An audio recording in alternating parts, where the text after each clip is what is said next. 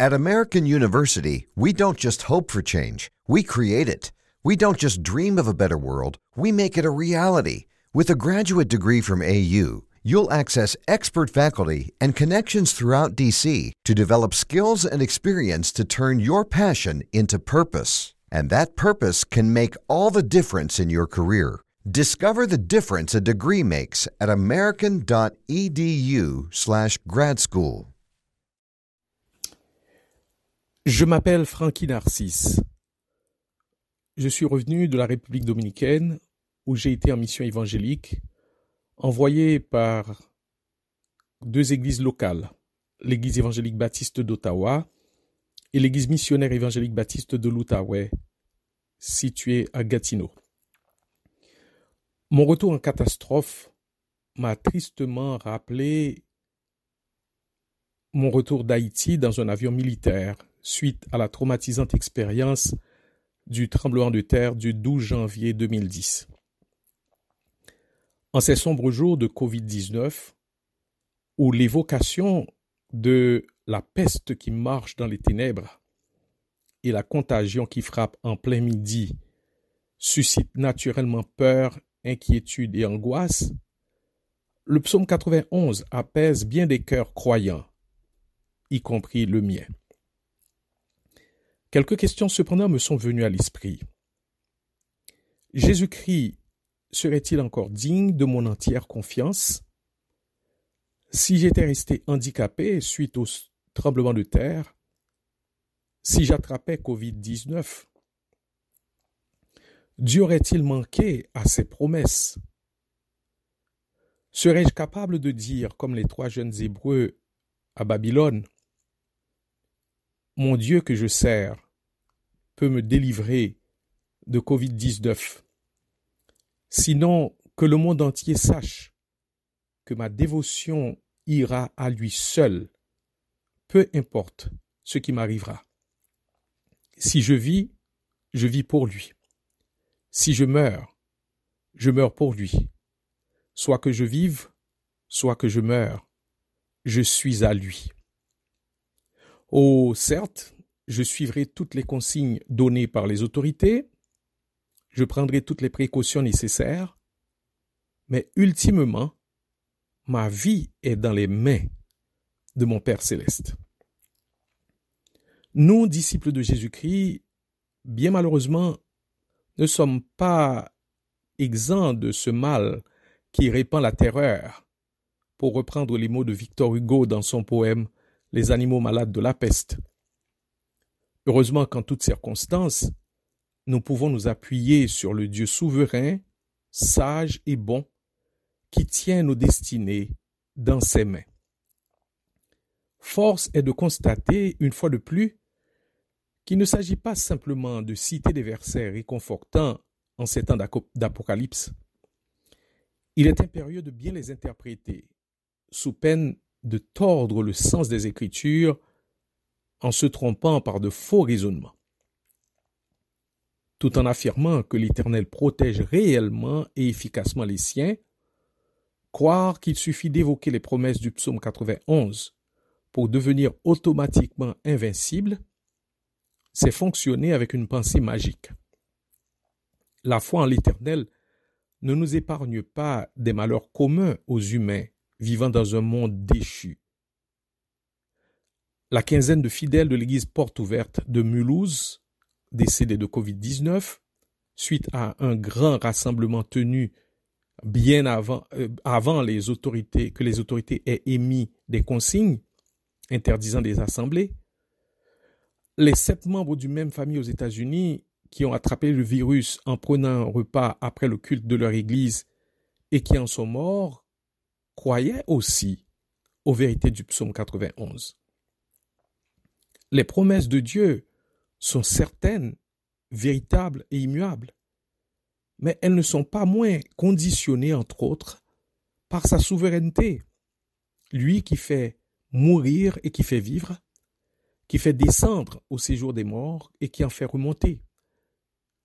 Nous devons en tout temps, comme croyants, nous rappeler que le pouvoir de Dieu n'est limité que par son vouloir. Et je répète, le pouvoir de Dieu n'est limité que par son vouloir. La foi de Daniel ne l'a pas empêché d'aller dans la fosse au lion, même si Dieu l'en a fait sortir. Celle d'Anania, de Mishkaël et d'Azaria ne les a pas empêchés d'aller dans la fournaise, même si Dieu les en a tirés. Celle de David ne l'a pas empêché de mener une vie de fugitif pendant au moins une douzaine d'années. Celle des prophètes ne les a pas empêchés d'être livrés au tourment, lapidés, sciés, torturés, décapités, persécutés, maltraités, comme nous le dit l'auteur de la lettre aux Hébreux en conclusion du chapitre 11. La foi de Paul ne lui a pas épargné les dures afflictions mentionnées en 2 Corinthiens 11, versets 23 à 28. Certains enseignements de nos jours confondent bien souvent foi et présomption. Au cours de mes 36 années d'expérience pastorale, j'ai eu à accompagner tant de croyants devenus déprimés, amers, en colère contre Dieu, pour avoir cru que toutes les promesses de Dieu ne sont guère conditionnées par quoi que ce soit, et qu'il leur suffit de les plaider pour qu'ils fassent plier la volonté souveraine de Dieu. Cette erreur théologique a plongé beaucoup de personnes dans une réelle amertume envers Dieu. Celle-ci n'est bien souvent pas audiblement exprimée, mais elle est là, bien présente au fond de leur cœur, minant secrètement la confiance dans les saintes écritures, semant un lancinant doute sur Dieu, sur ses promesses, freinant la croissance dans la grâce et dans la connaissance de Christ, faisant de la personne amère et déprimée un vrai zombie spirituel qui n'a ni joie, ni paix, ni merveilleuse espérance. Il nous est bien facile de citer le psaume 91 ou Romains 8, 28, qui nous dit Toute chose concourt au bien de ceux qui aiment Dieu, de ceux qui sont appelés selon son dessein, car ceux qu'il a connus d'avance, il les a aussi prédestinés à être semblables à son Fils, afin qu'il soit le premier-né de plusieurs frères. Fin de citation. Il nous est cependant difficile de croire et de comprendre que Dieu est plus préoccupé par notre caractère que par notre confort. Son but ultime n'est pas de nous épargner les inconforts, les afflictions et peines de la vie présente. Son but est d'être glorifié dans la transformation de notre caractère à l'image de celui de son Fils bien-aimé.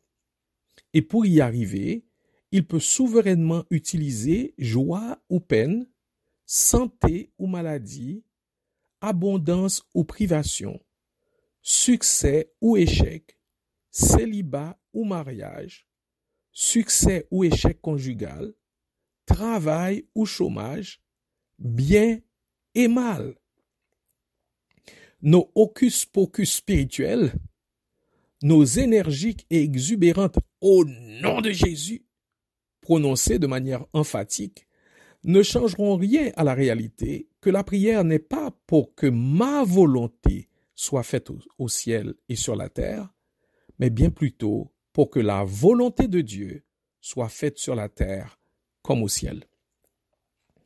L'un des signes les plus évidents que nous avons réellement grandi dans notre connaissance de Dieu et dans notre confiance totale et entière en lui, c'est que même en priant, avec la confiance dans les promesses de Dieu, nous disons de tout cœur comme Jésus, non pas ce que je veux, mais ce que tu veux. Qu'est-ce que cela peut signifier et impliquer concrètement? Cela peut signifier et impliquer que je dise face aux afflictions, souffrances et peines que Dieu permet. Bon et Père céleste, j'ose avouer que je n'ai pas de réponse à bien nombreux pourquoi. J'ose avouer que je souffre de cette perte, de cet abandon, de ce rejet, de cette difficile saison de vaches maigres financièrement, de cette cruelle injustice, de ce viol, de cette infidélité qui m'a tant fait pleurer, de cette maladie chronique qui me fait tant souffrir, de la rebelle dynamique de mon enfant qui ne cesse de faire des choix qui m'affectent et qui l'expose à bien des souffrances. mais je, je m'en remets à toi. Je m'en remets à toi. Je place ma confiance en toi, en croyant de tout cœur que tu as le pouvoir de tout faire concourir à mon bien. Mon bien qu'est de ressembler à ton Fils bien-aimé Jésus-Christ. Accorde-moi la grâce d'une foi qui croit que tu veux mon plus grand bien, même lorsque cela ne semble pas concorder avec ce que je pense, désire ou ressens. Qui donc ai-je au ciel que toi? Et sur la terre mon âme ne prend plaisir qu'en toi. Mon cœur et ma chair peuvent se consumer, mais tu seras toujours le rocher de mon cœur et mon partage.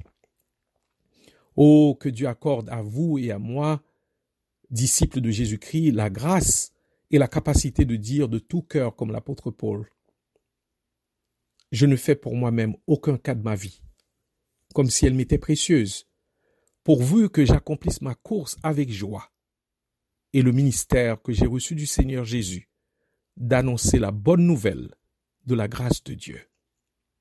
Acte 20, verset 24. Voilà ce qui est essentiel pour le disciple de Jésus-Christ, qui réalise que Christ est sa vie et que même la mort lui est un gain. Je vous laisse avec les paroles de ce magnifique cantique, dans l'espoir que le Père des miséricordes et le Dieu de toute consolation l'utilise pour votre consolation et votre paix dans une foi sincère, placée en Jésus-Christ, le seul Sauveur et Seigneur. Je cite ce cantique.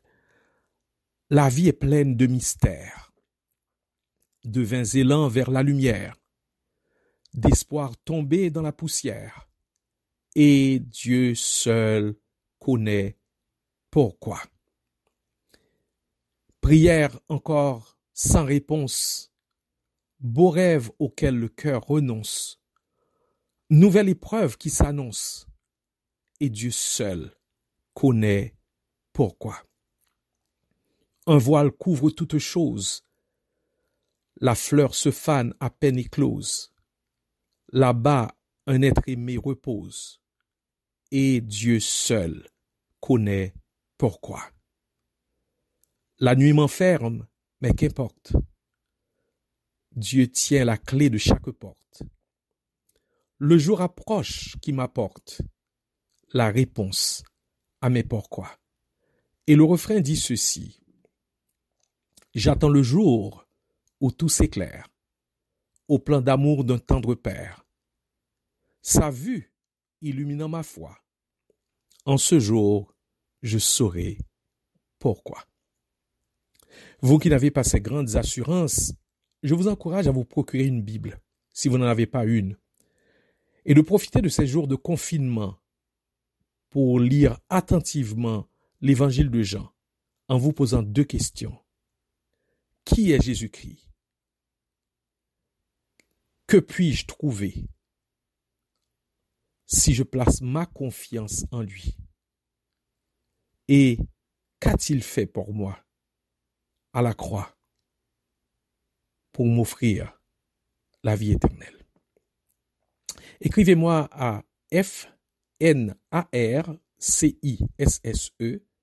le chiffre 1, à commercial gmail.com pour me faire part de vos découvertes et de vos expériences.